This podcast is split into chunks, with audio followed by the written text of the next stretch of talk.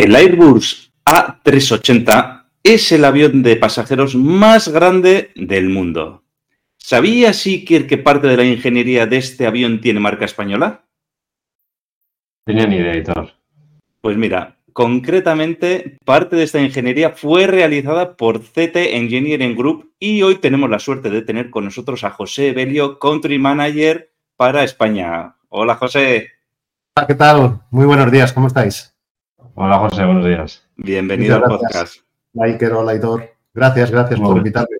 Pero antes, de, continuar, sí, José, lo que vamos a hacer es entrar en el tema que hablamos la semana pasada, que era sobre cómo utilizar el networking para incrementar nuestras oportunidades.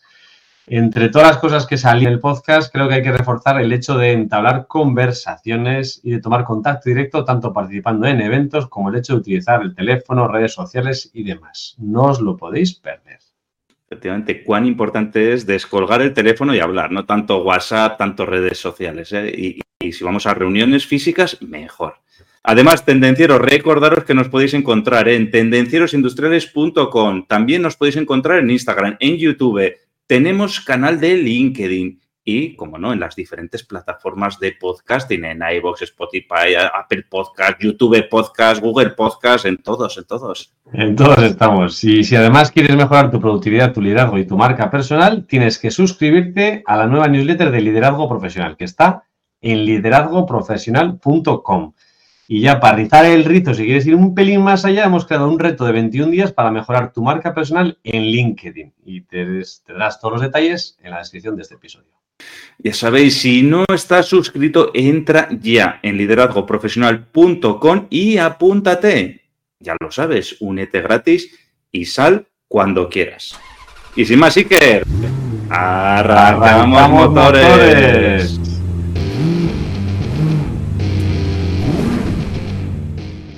Tendencieros industriales, tecnología, productividad y ventas.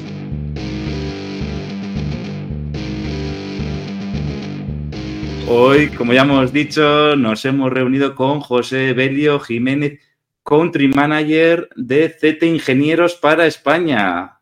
Bueno, hay que decir también que sepáis que Z Engineering Group es una ingeniería en la que trabajan más de 2.000 ingenieros. Lo habéis oído bien, 2.000 ingenieros con presencia global en varios países. Y en España también tiene múltiples oficinas, Madrid, en Bilbao, en Sevilla. Bueno, y no sigo porque son unas cuantas. Hola, José. Hola, ¿qué tal? ¿Cómo estáis? Bueno, José. Sí, unas cuantas, ¿eh? Tenemos 25 oficinas en nueve que estamos, la verdad, que bastante representados, muy focalizados a nivel europeo, pero, y bueno, la, la central está en Madrid, somos una empresa de capital español y, hicimos en España, ¿no? En la parte. La primera oficina realmente importante fue Barcelona y después eh, empezamos a crecer en Madrid. No está mal, José. Hoy vamos a hablar de muchas cosas, entre ellas innovación, gestión del talento, tendencias en ingeniería y eh, lo que surja también, ¿eh? Muy bien. Para empezar, hemos visto en LinkedIn que llevas la trayectoria profesional en CT Engineering Group. Cuéntanos un poco más sobre lo que hacéis y qué valor añadido eh, agregáis en la industria. Muy bien, bueno, pues eh, este año, justo este año, hace 25 años eh, que yo empecé, o sea, que casi toda mi trayectoria profesional es en la compañía, ¿no? Yo soy ingeniero técnico aeronáutico, especializado, especializado en aeromotores, y bueno, empecé en CT por la parte aeronáutica. Nosotros teníamos, en CT había un inicio, estábamos trabajando en un proyecto aeronáutico, yo empecé a trabajar allí y, bueno, y empecé toda una carrera profesional eh, desde becario que empecé, ¿no? Hasta ahora que represento la dirección en España. O sea que no me ha aburrido porque hemos experimentado eh, todo ese crecimiento. Hay una cosa que es notable, que es, éramos 15 personas, ¿vale? En, en ese momento y como ha dicho Hitor, ahora somos más de 2.000. O sea que ha sido como hemos estado entretenidos ¿no? en, toda la actividad eh, que hemos hecho. ¿no? Y mm, es importante esa pregunta que has hecho, que qué valor aportamos. Eh, si entendemos ese principio, yo creo que vamos a entender un poco el valor que aportamos. ¿no? Cuando empezamos a trabajar, que yo entré en la compañía, construcciones aeronáuticas con puntos, como digo yo, casa, ¿no? eh, nos pidió eh, ingenieros aeronáuticos para trabajar, ¿no? En principio ellos estaban empezando a subcontratar externamente y no había empresas fuera que tuvieran el conocimiento para realizar esa subcontratación. Entonces, bueno, pues trató de crear ¿no? ese entorno alrededor suyo y una de esas empresas fuimos nosotros, ¿no? Entonces, a nosotros nos pidieron 10 ingenieros para irse a las instalaciones de construcciones aeronáuticas y la primera respuesta que dijimos fue no. No queremos llevar esos 10 ingenieros a tus instalaciones. Si quieres, podemos trabajar desde nuestras instalaciones. Entonces, esa respuesta, que parece trivial, cambió toda la configuración de la organización, ¿no? Porque pasamos de, si queréis, facturar por horas el tiempo que esas personas hubieran trabajado en cliente, ¿no? A trabajar desde nuestras oficinas y a empezar a hacer proyectos cerrados. Y eso cambió nuestra configuración entre lo que yo defino una ingeniería, ¿no? Que es lo que nosotros tratamos de hacer, tener conocimiento en las oficinas, gente en la oficina y dar proyectos de valor a gente eh, prestadas por personal, personal desplazado en oficinas de cliente, que realmente es una capacidad que añades al cliente, pero no estás consolidando ese conocimiento en tus oficinas, ¿no? Entonces, si vais a esas 25 oficinas que yo os cuento, hay mucha gente en nuestras oficinas con mucho conocimiento y eso es un valor diferencial que nosotros aportamos y que no hay muchas compañías como nosotros que tengan esa cantidad de competencias que puedan aportar como valor a otras organizaciones. ¿Y qué sectores industriales o en qué sectores os manejáis en Z Engineering? Por seguir con el que, que, nos va a ayudar. Entonces, cuando nosotros eh, empezamos a crecer en la oficina, nos encontramos un día que teníamos 50 señores en la oficina y había que darles de comer porque bueno, pues si estuvieran en cliente sería más fácil, nos devuelven o no, pero bueno, aquí teníamos que darles de comer. Entonces, claro, dijimos, esto hay que diversificarlo. Entonces, hemos diversificado en dos líneas. Una es, no nos dedicamos solo a diseñar producto, sino que ayudamos a fabricar ese producto y a mantener ese producto, de modo que la carga o el ciclo de vida de diseño, fabricación y mantenimiento lo podemos seguir. Entonces, hay señores que diseñan un producto, luego lo mantienen y, luego, bueno, ayudan a fabricar y lo mantienen, con lo cual se vuelven mejores ingenieros, ¿vale? Y la otra línea de diversificación es la industria, ¿no? aeronáutica es un 60%, pues está naval, plantas industriales, automoción, energía, eh, ferrocarril, todas estas partes añaden porcentajes y hacen que también tengamos diversificación en la parte de industria, ¿no? Mm. Porque un ingeniero de estructuras a lo mejor te puede ayudar para un molino de viento, para un barco o para una parte aeronáutica, ¿no? Al final eh, puedes también eh, tratar de flexibilizar esa carga, ¿no? Sí. Siguiendo un poco con este, con el hilo de Z Ingenieros y, de lo que hacéis, eh, y también porque, mira, igual que nos pasó en la entrevista que tuvimos con Javier, ¿no? Me gustaría pues dar un poco a conocer esas fortalezas que tenemos aquí a nivel de España, ¿no? Que muchas veces eh, nos olvidamos de ella y creemos que lo de fuera siempre es mejor que lo que hacemos aquí.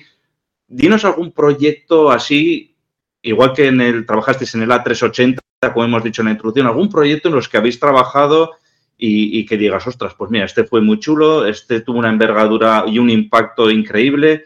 Eh, ¿Qué nos puedes decir, algo? ¿Qué proyectos así icónicos sin enrollarte en todo el catálogo de proyectos, ¿eh? mira, en, una feria en Singapur, eh, eh, que, fuimos en una feria aeronáutica, tratamos de diversificar la actividad. Y cuando fui a Singapur me di cuenta de que casi nadie conocía la industria española, ¿no? Estuvimos hablando con australianos, pues gente de la zona, japoneses, chinos, ¿no? Malayos, toda esta gente, ¿no? Entonces, volaba el A350. El A350 es el siguiente avión que se produjo a partir del A380, ¿no? Y este A350 está, tiene un incremento mayor de compuesto en, todo lo que es eh, su estructura, ¿no?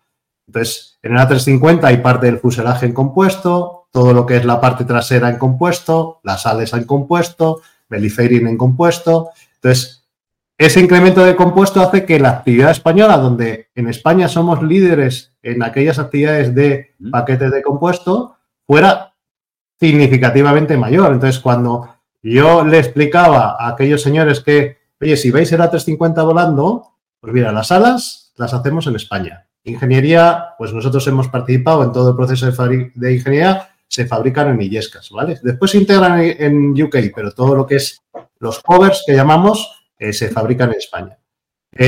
parte de fuselaje, 19, se fabrica en España y es compuesto. HTP se fabrica en España, ¿no? Lo hace el grupo Arnova. Nosotros hemos hecho también parte de ingeniería. VTP, Aciturri, también parte de ingeniería. Entonces, si empiezas a visualizar el avión, te das cuenta de que hay un montón de actividad eh, que hace eh, la empresa y la industria y la ingeniería española, ¿no? Que no es muy visible. Uno piensa que cuando el avión está volando, pero mucho más de lo que representa nuestro porcentaje eh, en Airbus, ¿no? Como grupo, muchísimo mayor y el valor que aportamos es muchísimo mayor, ¿no? Entonces, es muy relevante la cantidad de actividad que realizamos en un avión solo por el hecho de ser en compuesto donde somos tecnológicamente diferenciales con el resto de países.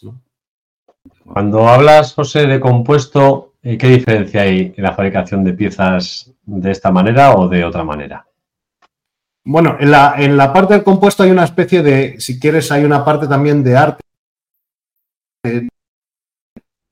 Telas, unes, pegas, como hay una parte artística en el sentido de que es un know-how, es un conocimiento. Por supuesto que hay ciencia, pero es práctica y no es tan evidente. Entonces, esa tecnología es en la que nosotros estamos adelantados, en cómo hacer un utillaje para curar, cómo unir esas piezas, cómo integrar esas piezas. Eh, pues no, todos los países pueden hacer lo que nosotros podemos hacer. Oye, me, encanta oír estas historias de éxito, ¿eh? sobre todo de las ingenierías y las fábricas de aquí de España. ¿eh? Oye, y si pasamos ahora un poquito más a hablar de ti, José, eh, nos has contado que llevas 25 años, que empezaste de becario, que ahora estás de director general para, o de director para España y Portugal, o perdón, para España. España, para España. Para España, sí, perdón, que es que me, lío con otras empresas. ¿Cuáles son, qué retos y qué dificultades o qué, y qué éxitos has tenido para llegar hasta donde estás ahora? Bueno, pues eh, bueno, yo empecé, como os dije, de becario, ¿no? Empecé en la parte de fabricación, sobre todo relacionada con la parte aeronáutica, ¿no? En esto que os comentaba de tema de compuestos, sobre todo. Y, después hice, bueno, alguna parte de fabricación metálica, ¿no? Entonces, lo que mi jefe enseguida descubrió es que era un señor inquieto y que me aburría muy fácilmente, ¿no? Yo cuando descubría que algo, oye, ya esto ya lo sé hacer. Bueno, pues ya lo sabes hacer, ahora lo repetimos, que de ahí se trata el negocio, ¿no? Repetir y facturar lo que... No, no, pero es que yo no quiero, ya lo he descubierto, yo quiero hacer cosas nuevas, ¿no? Entonces, eh, mi jefe que gestiona bien eh, el elemento, ¿no? Las personas, dijo, bueno, este señor le tenemos que meter a otra cosa porque se me va a cansar a la tercera, ¿no? Entonces, eh, vio que a mí lo que realmente me emocionaba es todo lo que es la gestión humana. Puede ser gestión de equipos, gestión de proyectos, área comercial, y es, yo soy un ingeniero raro en ese sentido, ¿no? Entonces, porque a mí me apasiona todos esos eh, elementos que no son tan, eh, tan pautados, sino todo aquello que eh, tiene emociones, ¿no? Y que, y que no se puede controlar tanto, ¿no? Entonces, por ahí fue mi carrera. Empecé a gestionar el equipo de fabricación, pasamos de siete personas a ciento y pico, luego empezamos a gestionar el equipo de cálculo, donde también crecimos y bueno, pues luego decidieron nominarme como country manager hace, unos 5 o 6 años eh, a nivel de España, ¿no? Donde realmente lo que hago es gestionar un grupo de personas que gestionan otro grupo de personas, o sea que al final, eh, pero vamos, mi pasión es esa que os digo, más que en sí la ingeniería, ¿no? Es eh, la ingeniería de personas, equipos, comercial y proyectos. Me encanta esa actividad. Pues tenemos algo en común, José. A mí también, yo también tengo mi parte de ingeniería cuadriculada, pero la parte de, personas también me gusta mucho. Pues aprovechando, aprovechando esto que, nos cuentas, ¿cómo? Porque claro, yo he gestionado equipos de personas, pero no he llegado a, mil empleados como puede tener CT en España. ¿Cómo narices se organiza una empresa para satisfacer las necesidades de tantas personas? Muy bien. Pues mira, nosotros tenemos una estructura muy particular. O sea, em, nuestro fundador, que se llama Jesús Prieto, eh, bueno, viene eh, de una carrera en Alemania, ¿no? Eh, está casada con una americana, luego funda la empresa en Alemania. O sea que nuestros valores son un poco diferentes a los que podías encontrar como una empresa que ha nacido esencialmente en España, ¿no? Yo siempre cuento que al entrar en, en CT me hicieron leer los siete hábitos de la gente altamente efectiva, ¿no? De Stephen Covey, y ponían carteles en... Entonces, yo no entendía muy bien todas las cosas que había allí y me chocaba un poco la filosofía. Pero bueno, por ir un poco al grano, nosotros nos estructuramos en unidades de negocio. Las unidades de negocio son empresas en sí mismas, o sea, tienen una cuenta de resultados y tienen un responsable de unidad de negocio. Este responsable es un emprendedor por cuenta ajena, como digo yo. Es decir, es responsable comercial, responsable de equipo humano, responsable de la cuenta de resultados y responsable de operaciones. Él lo hace todo. Entonces, debajo de él hay un, equipo humano que intentamos que sea de 50 personas. Hay veces que por mercado es menor, 30, 20. Hay veces que porque por el mercado es mayor, hasta 100 personas. Entonces, estas son las personas esenciales en nuestra organización, ¿no? Porque ellos gestionan el equipo. Entonces, mi tarea es gestionar esas personas esas personas que son responsables de unidad de negocio. Entonces, ¿cómo crecemos? Crecemos por unidades de negocio.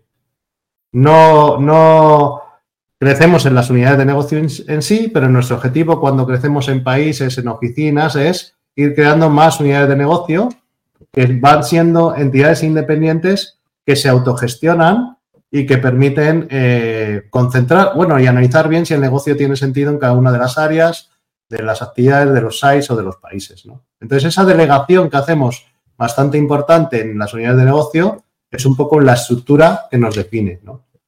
Sí. En cualquier caso, José, me imagino que sí que compartiréis recursos, ¿no? Independientemente de que cada unidad de negocio se estructure como una unidad independiente, ¿no? Se los cobran, es decir, eh, se los ceden y se los facturan. Es decir, una unidad de negocio que queda en la que da gente sin ocupar, habla con sus compañeros y trata de prestarle esos recursos. ¿no? Si al final, si veis, es un tema de mérito. Las unidades de negocio que más eh, éxito tienen en el mercado crecen más, ¿no? O que o, tienen más representación. Si tú no eres capaz de consolidar tu equipo con recurrencias porque el valor que das al mercado no es suficiente y te creces, o necesitas ayuda de otros compañeros, ¿no? Entonces, al final, la colaboración entre ellas es esencial para esa parte de compartir recursos. ¿Y Tenemos recursos compartidos, perdonar, en lo que es eh, los servicios generales, o sea, contabilidad, eh, informática, administración, calidad, innovación, toda esa parte comparte recursos eh, a través de las unidades de negocio, ¿no? Está claro. ¿Y qué, ¿Y qué ventajas tiene este sistema respecto a un sistema más tradicional por esto entiendo yo que igual es más horizontal, ¿no? Este tipo de estructura, ¿no? Que tenéis vosotros. Es una estructura horizontal y eso, cuando yo hago alguna entrevista de algún manager, le doy una vuelta por la oficina y le digo, mira, somos horizontales. ¿Qué significa que somos horizontales? Porque es muy, es, es muy importante el término somos horizontales, ¿no? Significa que no hay puestos. Entonces, si alguien es muy jerárquico y viene a CT y dice, oye, yo quiero ascender y ser jefe de primera, de segunda y tercera, aquí no hay. No hay puestos. No vas a ascender, ¿no? Entonces, ¿cómo creces organizativamente en CT? Bueno, pues tú adquieres roles. Roles son capacidades. Usted puede ser ingeniero de cálculo, ingeniero de cálculo de fibra de carbono, puede especializarse en alguna parte o puede generalizarse o puede adquirir más competencias en la parte de diseño, pues en otra, o sea, creces como rol. También puedes crecer como rol organizacional, puedes ser también gestor de proyectos, gestor de equipos, puedes ir añadiéndote eh, capacidades a tu rol, ¿no? Y creces como persona, pero no creces como, como mando, ¿no? No, no, necesitas operativamente ejercer autoridad, ¿no? Entonces, es una sociedad que prima donde no se prima la persona jerárquica. Esa gente no estará en CT, ¿no? ¿Qué hay gente en CT? ¿Dónde, ¿Qué hay gente? Pues gente muy técnica, que le gusta evolucionar, que le gusta compartir, ¿no? Entonces, para mí es una sociedad rica desde el punto de vista técnico en ese, en ese análisis. Y, es un poco lo que nos define. Somos una ingeniería muy orientada técnicamente, con buenas personas, con el afán de ayudar y que da solución a los problemas, porque estamos cultivando con esa estructura plana eso, ¿no? Entonces, el que viene con esa necesidad de crecimiento jerárquico, rápidamente se va, porque no, no existe esa solución en CT. Interesante, me encanta ¿eh? la filosofía que tenéis. Gracias. Y después, el tema, hay otra cosa que yo llamo también que me parece muy interesante esa estructura, que es cumplir la promesa, ¿no? Este responsable de unidad de negocio es responsable comercial. Vale, pues el señor va a un cliente, le dice, oye, ¿en qué te puedo ayudar? en esto, vale, me comprometo contigo a ayudarte en esto, ¿no? Pero después tiene que volver a su unidad, gestionar su equipo, asignar los recursos, eh, disponer las operaciones eh, y al final mandarle una factura a ese señor que se ha comprometido, ¿no? Y vuelve con su factura. Y el otro señor le firma o le paga o no le paga, o está contento o no, pero la promesa no la hace alguien distinto a quien la tiene que ejercer. Y eso reeduca en, un servicio mucho más, eh, no sé cómo expresarlo, o sea, con mucho más sentido común, ¿no? Es decir, nadie se va a comprometer a una cosa ilógica, vas a tratar de que tu gente cobre un salario, porque los salarios de tu gente van a depender de esa venta y de ese, ¿no? Esa propuesta de valor que hagas, ¿no? Entonces, ese sentido común es vital para la organización, ¿no? De esas personas. Está muy bien porque la, discusión entre departamento técnico y ventas, cuando son muy diferenciados, es brutal. Es que ¿cómo has vendido de esta manera? si no se puede hacer, que sí, que vosotros sois muy buenos y lo conseguís. Claro, eso. Yo ya me he, llevado, me la comisión, ahora te toca a ti hacer lo que Entonces, así, mira, todos estamos implicados y todos vamos en el mismo barco, está bien pensado. Ahora me surge una pregunta, José. Eh, eres ingeniero y gestionas bien las personas, pero claro, los ingenieros somos un poco raretes, he de decirlo. Eh, ¿qué, desafíos, qué, desafíos más significativos te has enfrentado o, en el día a día qué, llamaría la atención al gestionar eh, un equipo tan grande de ingenieros? Bueno, desafíos muchos y, y, variados. O sea, nosotros, por ejemplo, le damos mucha importancia al recruitment, o sea, cuando incorporamos una persona, ¿no? Cuando incorporamos una persona hacemos tres tipos de test, ¿no? Que son de capacidad, miden su capacidad de razonamiento abstracto, le llamamos, ¿no? Y una capacidad de visión espacial, porque son dos características que a nivel de ingeniería son relevantes, ¿no? Y luego hacemos un test de personalidad, ¿no? Y rechazamos por el test de personalidad. Cuando decimos rechazamos es, ¿es una persona no colaborativa? Pues no entra. ¿Es una persona que no mira por el bien común? Pues no entra. ¿Es una persona que no va a ser suficientemente responsable? Pues no entra. ¿no? Entonces, te quiero decir que le damos mucha importancia a quién entra en nuestra compañía. Y ese análisis de, personalidad es el que también nos permite decir, oye, hemos metido un señor que ha estado estudiando cinco años, tres años, cuatro años, ¿no? Y, y hay que aprovechar este talento que nos llega. Talentos tenemos todos lo que hay que tratar es de adecuar a esta persona en sus talentos y en sus actividades. Conocerla bien, acercarnos a ella, formarlo bien, ver qué, cuáles son sus fortalezas, tratar de compensar sus debilidades para que tenga éxito en esa carrera. ¿no?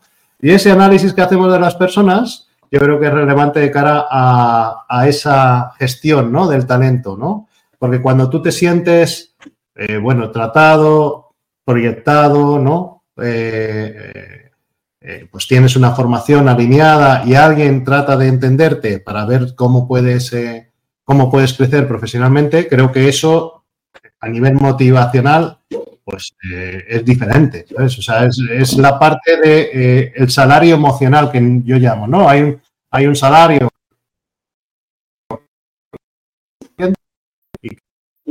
salario emocional que nosotros le damos ¿no? desde este análisis que te estoy comentando.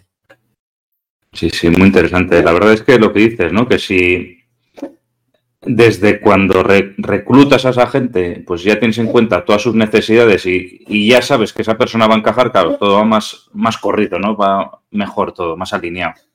Y si no encaja y que, muchas veces es porque el responsable en el que estaba no es capaz de sacarlo mejor, pues le cambiamos de responsable, ¿no? Mm. Le damos las oportunidades, hablamos con él, oye, ¿qué es lo que ocurre? ¿Por qué no has tenido éxito? No te gusta esta actividad, no me gusta eh, esta actividad. Bueno, pues vamos a otro equipo, otra unidad de negocio, te gustaría. Eh, ya te digo, los talentos son escasos, cada vez más, cada vez nos va a costar más encontrar talentos a nivel de ingeniería y hay que aprovecharlos al máximo, ¿no? Y no podemos desperdiciarlos, entre comillas, ¿no? Yo siempre digo que, eh, perdonar. Didi, siempre digo.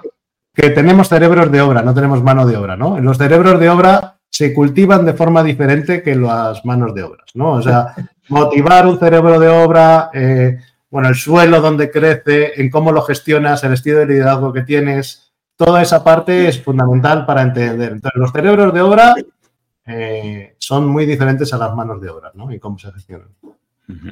Comparto contigo, José, todo el tema de si no eres capaz de encontrar un sitio a alguien, quizás el problema lo tienes tú. Y no es tan fácil eh, compartir eso, ¿eh? porque ya donde he ido a muchos sitios es como, no, es que no vale, hay que echarle, ya. Pero igual el que no vale eres tú, que no has sido capaz de sacar todo su potencial. Y esa Por eso es tan importante esos, esos business managers, esos managers de los equipos que tengan esta concepción, ¿sabes? De, de, oye, que este es un talento, que este señor lleva muchos años estudiando, que hemos, ha pasado unas pruebas, que hemos entrado, vamos a tratar de sacar lo mejor de él, ¿no?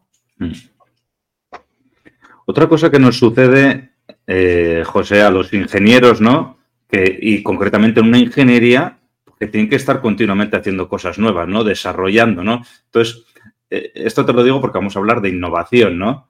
Eh, entonces, ¿qué estrategias utilizáis en CT Ingenieros para fomentar esa creatividad de los ingenieros de cara pues, a nuevos proyectos, de nuevos retos, eh, que tienen que afrontar ciertos problemas, ¿no? Y, claro, nunca, o sea, nunca, a veces hay respuestas, pero otras veces no hay respuestas para esos problemas, ¿no? Entonces, ¿cómo generáis esa innovación, ¿no? o nuevos productos, nuevos proyectos que salen, ¿no? ¿Cómo generáis eh, que se fomente esa innovación en los ingenieros? Bueno, en esa estructura horizontal que, ¿no? Pues que, hemos mencionado antes, nosotros lo que hacemos es que los fondos que obtenemos de innovación se van a esas unidades de negocio, ¿no? Y tienen que estar conectados a qué es lo que ellos quieren hacer. Hay una parte de, conexión comercial, ¿no? Tú entiendes las necesidades de tu cliente, te adelantas a ver cómo las vas a solucionar, ¿no? Y qué le vas a ofrecer y en ese adelantarte comercialmente tienes que imaginar cuál es la solución. Entonces yo te presto fondos de innovación para que vayas a tratar de hacer esa solución. ¿no? Entonces dentro del plan estratégico que tenemos en CT, pues tratamos de desarrollar ciertas líneas, ahora pues serían energías eh, renovables, verdes, ¿no? Todo el tema de transformación digital. Entonces, desarrollar esas líneas para que todos hagamos esfuerzos eh, en, esas direcciones y pongamos el fondo de I en mejorar esos puntos, ¿no? Pero siempre un poco alineado con esa visión comercial que tiene que tener esa unidad de negocio para eh, competir en el mercado. O sea, y competir en el mercado, pues tiene que ser a base de aportar valor y ese aportar valor tiene que ser a base de innovación, ¿no? Y de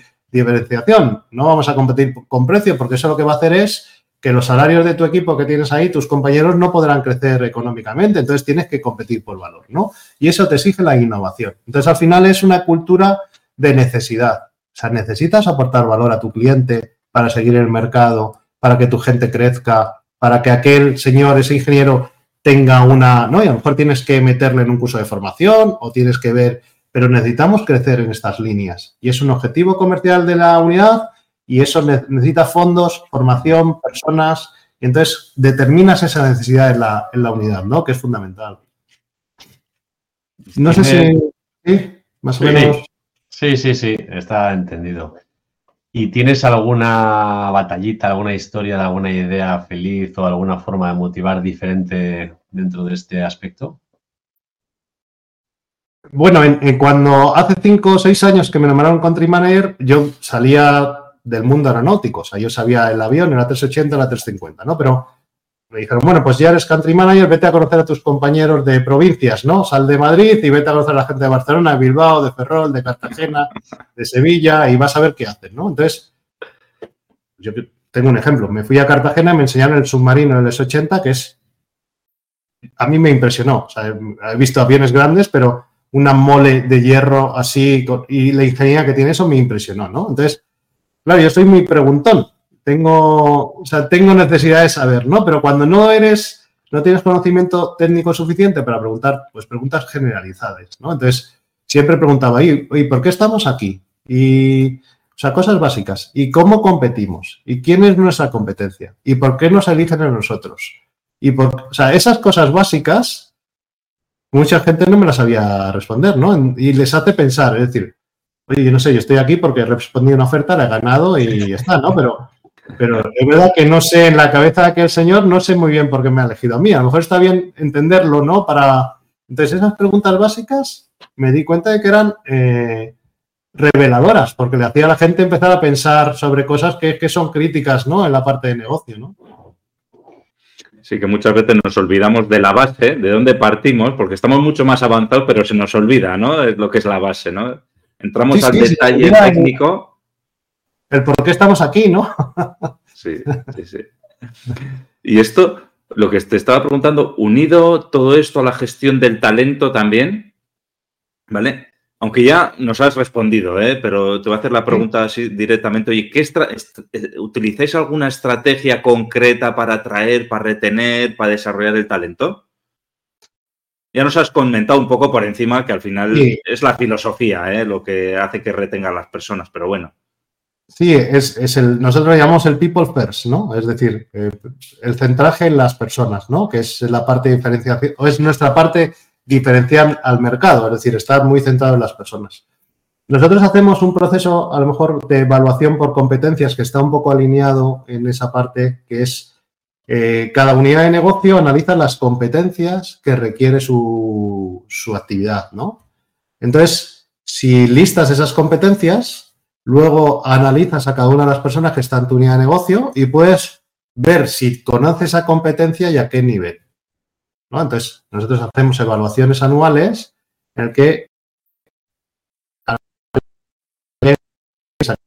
en qué nivel. Tienes una si ves todos los individuos, a ver las competencias, tendrás una matriz de fortalezas en competencias y de debilidades, ¿no? Entonces, con esa matriz, con esa idea comercial y de innovación, tienes que ver qué competencias tienes que añadir, ¿no? Entonces, lo que le da sentido es o sea, la parte de gestión de, talento es la parte de proyección, de carrera, ¿no? Entonces se le expone a la persona, estás aquí, ¿dónde quieres ir? ¿A qué competencias quieres ir? ¿Dónde quieres desarrollar? ¿No? Alineadas con la parte comercial de la unidad. Entonces, esa parte de forma reiterada de evolución de, de las personas, yo creo que es el elemento motivacional diferenciador. O sea, si en alguna unidad no hacemos esto que yo os cuento, no cuidamos esa progresión y esa carrera profesional de, las personas que se incorporan, pues habrá problemas de rotación, habrá problemas de salarios, porque cuando tú no tienes eh, visión, ni proyección, ni motivación, pues te centras en, otras cosas, ¿no? Yo quiero cobrar más haciendo esta mierda, pero quiero cobrar más, o voy a ver qué ofrecer, o sea, no, no tienes, no tienes esa visión. Si no tienes esa visión y no te la dan, o si tu responsable de negocio no la tiene, y no la puede transmitir, eh, falla cualquier gestión del talento. Está claro. Entonces, eh, entiendo que hacéis análisis de competencias y valoráis pues, las necesidades de formación que puede haber, ¿no? Eh, ¿cómo, ¿Cómo organizáis luego eso con el Departamento de Recursos Humanos? Es decir, cada unidad de negocio tiene sus necesidades, pero claro, muchas de las necesidades de formación solamente sean comunes. ¿Cómo organizáis un poco todo eso para que, si es el Departamento de Recursos Humanos el que organiza, forme las capacitaciones para todos? ¿Cómo, cómo hacéis ese proceso? Muy bien, si ves ese mapa de, ¿no? Ese mapa que os contaba de competencias, pues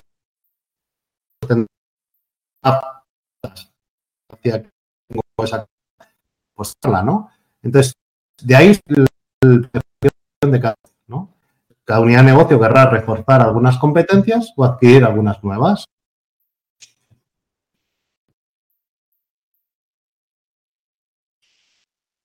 no hay cursos externos, entonces se hacen cursos, cursos internos y tenemos una plataforma de learning donde se suben, ¿no? Y hay cursos internos en los que otra persona puede acceder a esos cursos de, una unidad diferente a la que tú estás, ¿no? Pero bueno, generalmente ponemos esos cursos en la plataforma. Si son cursos externos, que puedan ser pues, temas de gestión de proyectos, por ejemplo, o temas de eh, de IT, alguna programación de software puede venir de fuera, ¿no? Pues entonces se suben a la plataforma y complementamos lo que es el plan de formación. Que no lo gestiona eh, recursos humanos, porque nuestros recursos humanos están dentro de las unidades de negocio. Nuestra unidad, nuestro responsable de unidad de negocio define los salarios, hace las evaluaciones, decide las incorporaciones y hace estos test que digo para conocer a las personas. ¿vale? Entonces, responde al mercado también. O sea, si hay que pagar más, hay que pagar más. Si hay que pagar menos, hay que pagar menos. Él sabe, entonces, nuestros recursos humanos están en las unidades de negocio. Tenemos un departamento, pero es más administrativo, más de nóminas, de contratos, pero no se mete en toda la gestión del talento, ¿no? Entonces, esa unidad de negocio hace un plan de formación. Ese plan de formación se sube a la plataforma y en algún modo, si queréis, después los, eh, coordinamos, ¿no? Hay un director de ingeniería a nivel grupo que coordina pues que una formación de Python pues se, venga de fuera y se y sirva para diferentes unidades, ¿no? Está claro. Bueno, con esto yo creo ya pasamos, acabamos con el bloque de gestión de talento, con el, lo que hemos estado hablando hasta ahora de las personas y pasamos ya a lo que sería el último bloque de preguntas que teníamos preparado para ti, José. Y bueno, siendo una empresa de ingeniería, como no, pues tenemos que hablar de tendencias. Muy bien. Entonces, ¿cuáles son las tendencias más importantes que ves en industria para los próximos años? Bueno, en industria y en la sociedad también. ¿Y cómo crees que nos puede afectar? Brevemente, ¿eh? que aquí tenemos para hablar un podcast, dos y un, un, entero, vamos. Bueno, voy a tratar de ser un, poco eh, también con un ejemplo que yo creo que se puede entender muy bien, ¿no? Nosotros, cuando diseñamos un producto, un avión, un barco, un tren, hacemos un modelo 3D, ¿no? O sea, ese modelo 3D es un modelo digital en el que interaccionan los distintos departamentos que diseñan el producto. Puede ser cálculo, puede ser diseño, puede ser el que ruta los cables, puede ser entonces, al final creamos la maqueta de un avión, entonces, o una parte del avión, y tú ves esa maqueta y vas a ver el producto cuando se fabrique. Vas a ver esa maqueta, ¿no? Entonces, de siempre, si os dais cuenta, luego cuando vamos a fabricar el producto, hacemos un plano de fabricación.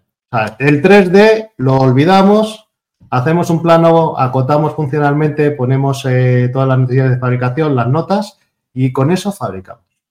Y cuando vamos a mantener el producto, pues hacemos un manual un manual del producto de mantenimiento y también es un, pues son documentos gordos ¿no? en los que hemos... Eh, entonces, es una pena perder ese modelo 3D. O sea, el modelo 3D que hemos hecho como diseño de producto se olvida. Entonces, ¿cuál para mí es una tendencia que vamos a ver cada vez más? Es usar ese modelo 3D en las siguientes fases. Fabricación, pues entonces, bueno, ya eh, hace tiempo que fabricamos en control numérico con el modelo 3D, ¿no? Pero Definir instrucciones de montaje, instrucciones de trabajo en 3D, pues cada vez será más evidente.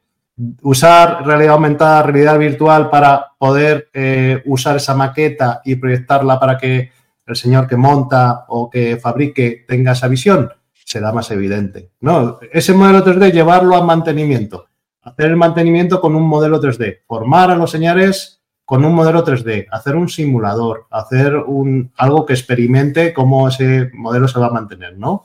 Y si queréis, el elevar a un gemelo digital, es decir, con la parte de operación, vamos a dar información a ese modelo 3D para ver cómo se va a comportar ese, gemelo digital, ¿no? Entonces, el llevar el modelo 3D desde la parte de diseño a la parte de mantenimiento y fabricación, para mí es una tendencia que ha empezado algunos años pero que se va viendo cada vez más con ciertos temas como esta parte del gemelo digital, como ARVR, como más temas de simulación, ¿vale? Como eh, instrucciones de montaje a nivel 3D. Entonces, al final es algo que el mercado lo va a imponer con diferentes softwares en el que uno al final no tendrá que hacer un plano, ¿no? No tendrás que tener papel para poder hacer una actividad. Eso para mí es una, es una tendencia clara, ¿no?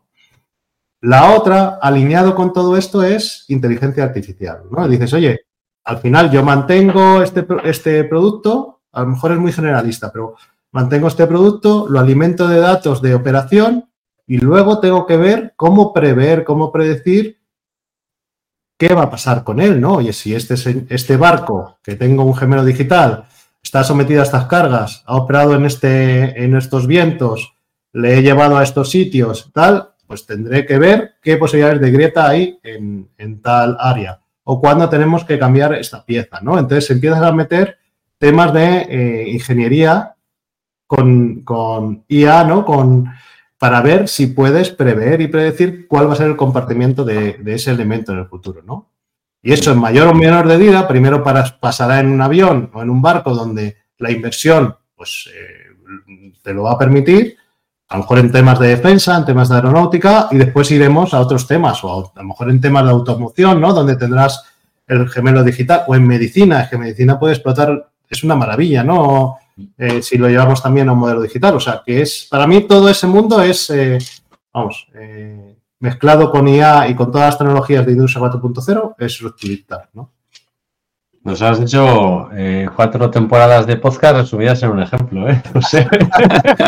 has tocado todos los temas de Industria 4.0 que venimos tocando durante años, sí, sí. Sí, sí, sí. Y después hay, pues tenemos temas de drones, que es otra parte, ¿no? que, vamos, que será relevante, vamos, y que cada vez aparece más. Y temas de, pues a lo mejor eh, todo lo que es energías, eh, energías que, van a ser renovables, ¿no? Nosotros mm. Presentamos dentro de poco una energía que se llama AWES, ¿no? que pues es una cometa, por resumirlo un poco, una cometa que tiene un cable, está unido a un generador y que pues generamos energía a través de eso. ¿no? Entonces, pues es una energía renovable que nosotros presentamos y lideramos en España eh, para, para aportar al sector. ¿no? Qué bueno. Eh, has tocado el tema de inteligencia artificial, que lo aplicáis un poco a producto. Y mm, ahora me gustaría preguntarte a ver si dentro de los procesos, es decir, a la hora de diseñar, a la hora de calcular, a la hora de facilitar el día a día, generar documentación, etcétera, si usáis eh, la inteligencia artificial o si habéis tomado alguna decisión acerca de la inteligencia artificial. Mm, bueno, no. O sea, tenemos, mira, nos han adjudicado un proyecto de 10 millones de euros eh, para temas de inteligencia artificial que se llama Collos, del Fondo Europeo de la Defensa. Ya sabéis que la defensa ahora con todo este panorama que tenemos a nivel internacional, pues hace que Europa le dedique mucho más eh, fondos a esta actividad. ¿no? Entonces, esta parte que nos han adjudicado, eh, bueno, pues lo que trata es de anticipar a nivel defensivo inteligencia, es decir, con pocos datos tratar de entender bien qué ocurre, ¿no? Entonces, eso nos va a permitir capacitarnos en la actividad. Nosotros en los procesos de diseño os estoy contando, lo que tenemos son eh, RPAs, es decir, robots eh, que automatizan ¿no? la inteligencia que ya aplicamos, pues eh, lo hacen más rápido, ¿no? Pero todavía no tenemos explícitamente aplicados procesos de inteligencia artificial en la parte de diseño, ¿no? Pero sí estamos captando competencias de inteligencia artificial porque, como ya has dicho, creo que serán una parte de, del futuro y tenemos que estar ahí, ¿no? Lo estamos captando con medios, con los fondos de innovación, si os recordáis un poco, para llevar las unidades de la negocia, de negocio que van a tratar de usar un valor añadido en, esa parte de su servicio. Muy interesante. Oye, eh, José, pues yo creo que ya nos has dado aquí, bueno, una charla súper interesante. Hemos aprendido un montón. Entonces, ya para ir acabando, ¿podrías darnos alguna recomendación de libros, de blog, de podcast, de canales de YouTube que, bueno, que a gente que le pueda interesar estos temas de ingeniería mm, les puede interesar? Bueno, sí. Eh, de libros, si queréis, os enseño los que estoy leyendo ahora porque los, vamos, los suelo tener por aquí. Hay, a mí hay, hay uno que, se llama Focus de Daniel Goleman. A ver si lo enseño. Sí. Se ve al revés, ¿no? Sí, no se ve bien. Pero, pero bueno, es, eh, es un libro que está orientado a, no perder la capacidad de atención. O sea, las redes sociales, no sé, no sé si, o sea, la gente ya no es capaz de ver una película sin usar el móvil o no eres capaz de hacer, no, el tema de focalizarte en una actividad porque es esencial para tener éxito, ¿no? A mí me preocupan mis hijos y bueno, pues este tema yo creo que es fundamental para ser consciente de que el foco en general, ¿no? En la vida y en muchas actividades es, es muy importante, ¿no? Y el otro que estoy leyendo es, bueno, esto es un hobby, a mí me encanta la historia, es, eh, hay un libro que se llama Un imperio de ingenieros, ¿no? Que es de Felipe Fernández Armesto y de Manuel Lucena Giraldo y que explica un poco cómo el imperio español se forjó a, nivel de ingeniería, ¿no? Y cómo, pues algo que no es muy visible, ¿no? Mucho más visible en los romanos, ¿no? Pero imaginar toda la evolución que hizo el imperio español para conectar todos esos continentes a nivel de ingeniería. Entonces, esto es un tema, eh, si a alguien le gusta la historia, pues eh, se lo recomiendo profundamente. Seguro que es súper interesante. Tiene buena pinta. Yo... yo recomiendo el vuestro, claro, que es el que tienen que escuchar. y concretamente este episodio.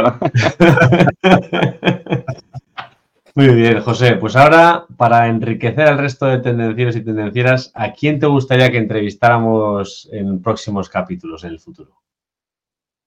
Pues yo tengo un amigo que, lidera eh, una, bueno, una nueva, un nuevo medio de transporte que se llama eh, Hyperloop.